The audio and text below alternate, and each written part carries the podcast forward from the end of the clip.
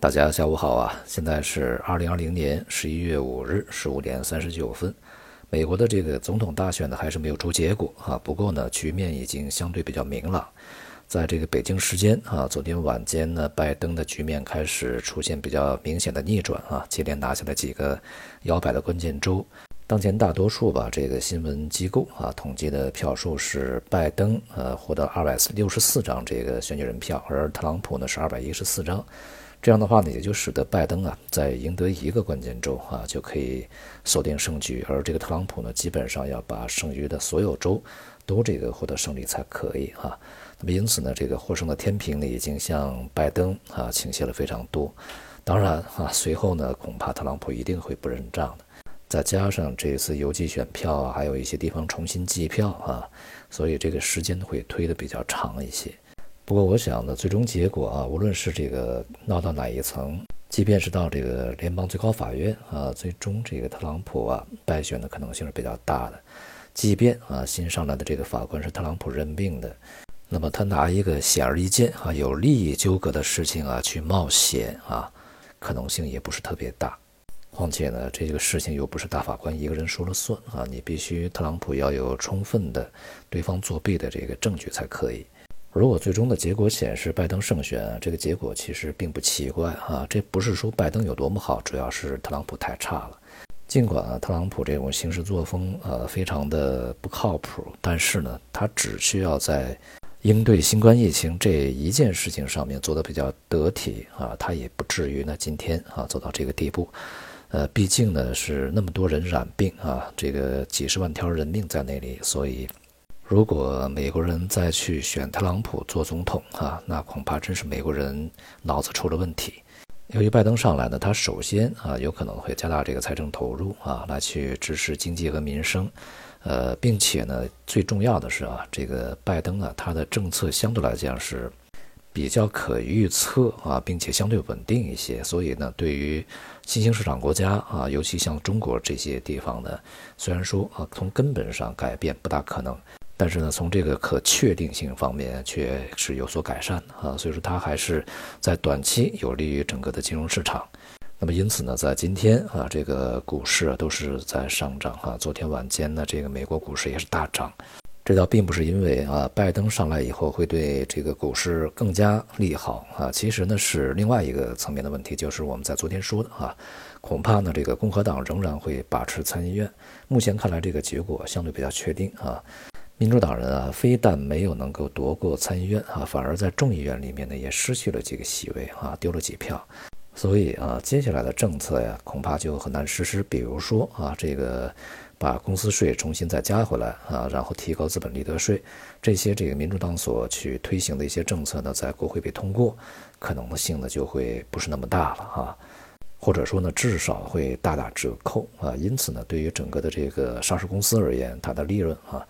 也是一个好事情，当然啊，这是从浮浅的一些利益表象可以看到的一些事情。那么从更深层次的这个层面来看，其实是会加剧美国的分裂的这个状态，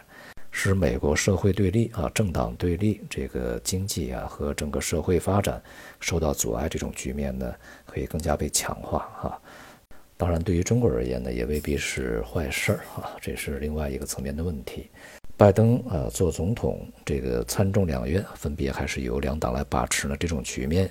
也是会使啊，这个市场对于未来的一个通胀预期呢，不会像之前那么强烈，所以呢，也会对美元的压力呀有所减轻啊。但是呢，这个从根本上改变不了啊，也只是一个从程度上的一个变化而已啊。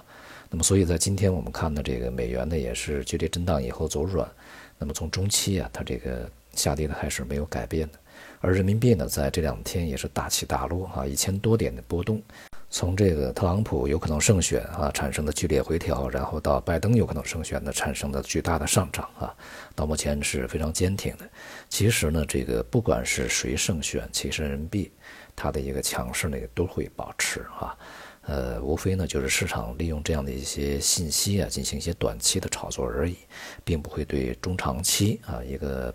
货币的走势或者市场的大的走势呢，产生实质的影响。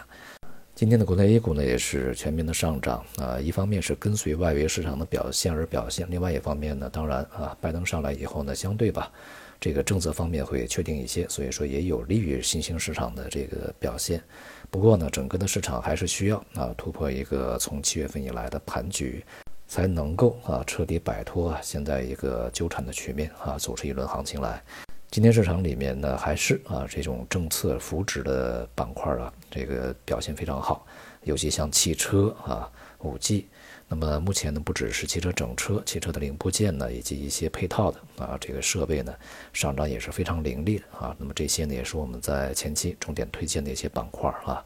那么另外呢，就是五 G 板块啊，受消息的提振呢，也是有一轮上涨，不过整体而言呢，也还是一个反弹的走势。而大金融啊，在今天仍然是相当疲软，银行板块下跌啊。那么未来呢，需要重点去关注大金融、地产啊、基础的资源类啊这些板块是否能够去发力上涨，而不是呢之前这个已经超跌很久啊，它这个剧烈反弹的一些板块。所以呢，对于 A 股而言呢，整体还是一个轻指数重板块重个股啊，这些板块和个股呢。它并不是同涨同跌啊，一个呢就是行业和板块呢还是啊受利于这个政策扶持的，有自己基本面支持的。那么另外呢就是这个一些行业的龙头啊，真正能够筛选出来的啊好股票，鸡犬升天的局面呢现在越来越少见啊，尤其是近段时间呢在市场里面加强制度建设、加强监管啊，一些大的 IPO 被停止，其实也是对于未来啊。市场所习惯啊，这种这个资本的过度运作，呃，有一些警示作用的。商品呢，在今天涨跌互现啊，基本上呢是农产品更强一点啊，工业品呢弱一些。预计呢，在接下来的这个时间里面啊，无论是股市啊、商品还是汇市啊，在基本上啊充分消化了拜登胜选的这一个消息以后，会进入到啊关注啊这个对于选举结果的。